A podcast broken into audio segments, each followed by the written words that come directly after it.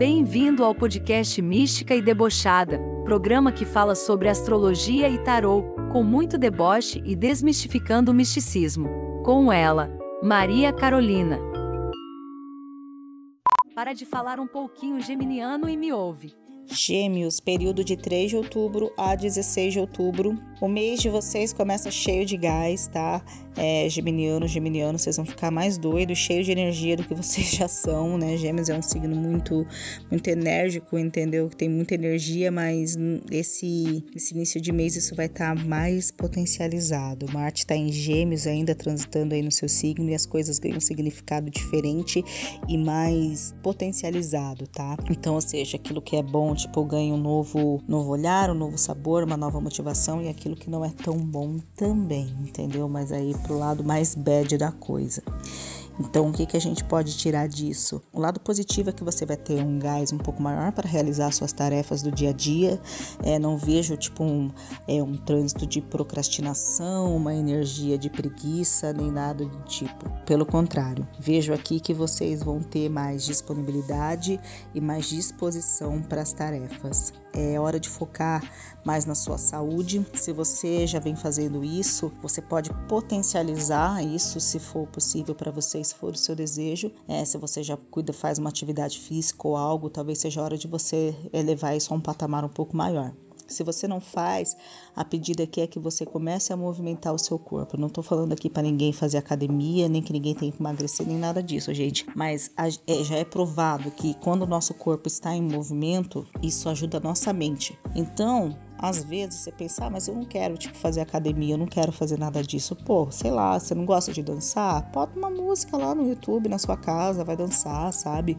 Vai naquela academia de velho do bairro, vai dar uma volta, tipo aquele percurso que você faz de Uber de 15 minutos, faz andando, sabe? Pega o final de semana, se você tiver, ou um dia que você tiver de folga, vai no Ibirapuera aí, não sei se quem, quem mora em São Paulo, né? Quem não mora em São Paulo, vai no parque que tem aí na sua cidade, tipo, dar uma volta, sabe? Com um amigo seu. Enfim, gente, é esse tipo de coisa que eu tô falando, entendeu? Se você puder fazer alguma atividade física que incremente isso, ótimo, perfeito. Se você não puder, entendeu? Qualquer coisa que faça seu corpo entrar em movimento e você, tipo, botar essa energia para circular, entendeu? Vai fazer muito melhor para você, para sua mente. É porque a saúde aqui a gente não fala só de saúde corpórea, a gente tá falando de saúde como um todo, entendeu? Física, mental, espiritual, entendeu? Então, se você movimentar o seu corpo, te ajuda muito nessas outras áreas, tá certo? Fica aí a dica.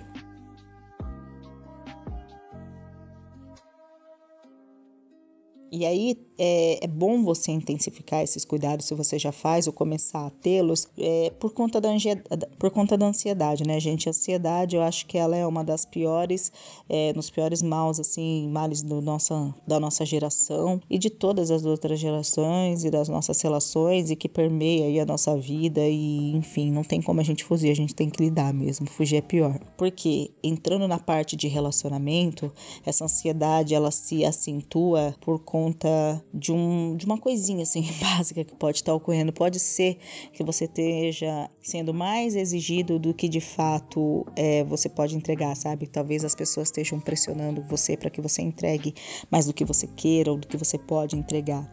Gêmeos não é um signo de intensidades, é um signo expansivo, é um signo que gosta de viver as coisas, de ver tudo um pouco, de, um, de ver tudo um pouco, de conhecer tudo um pouco, mas não é um signo intenso é, como escorpião, por exemplo, que vai até o âmbito do âmbito do âmbito, como peixes, que são, são signos de água, são signos intensos. A energia geminiana é diferente desse ponto, entendeu?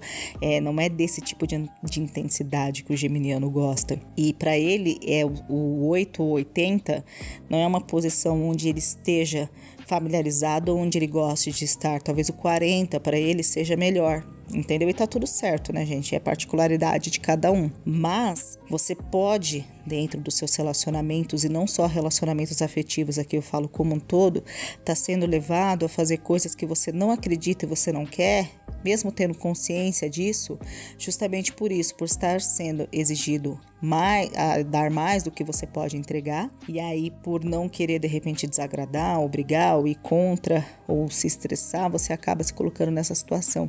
Não faça isso, porque independente é, de você querer ou não, se você continuar agindo assim, você vai acabar tendo um episódio de explosão emocional assim que não vai te fazer bem, entendeu? Aí é onde a intensidade chega de uma maneira ruim vamos dizer assim. Tente equilibrar as suas forças, tente dizer não se for necessário, porque você não é obrigado a fazer o que você não quer, mas existe essa, essa possibilidade aí.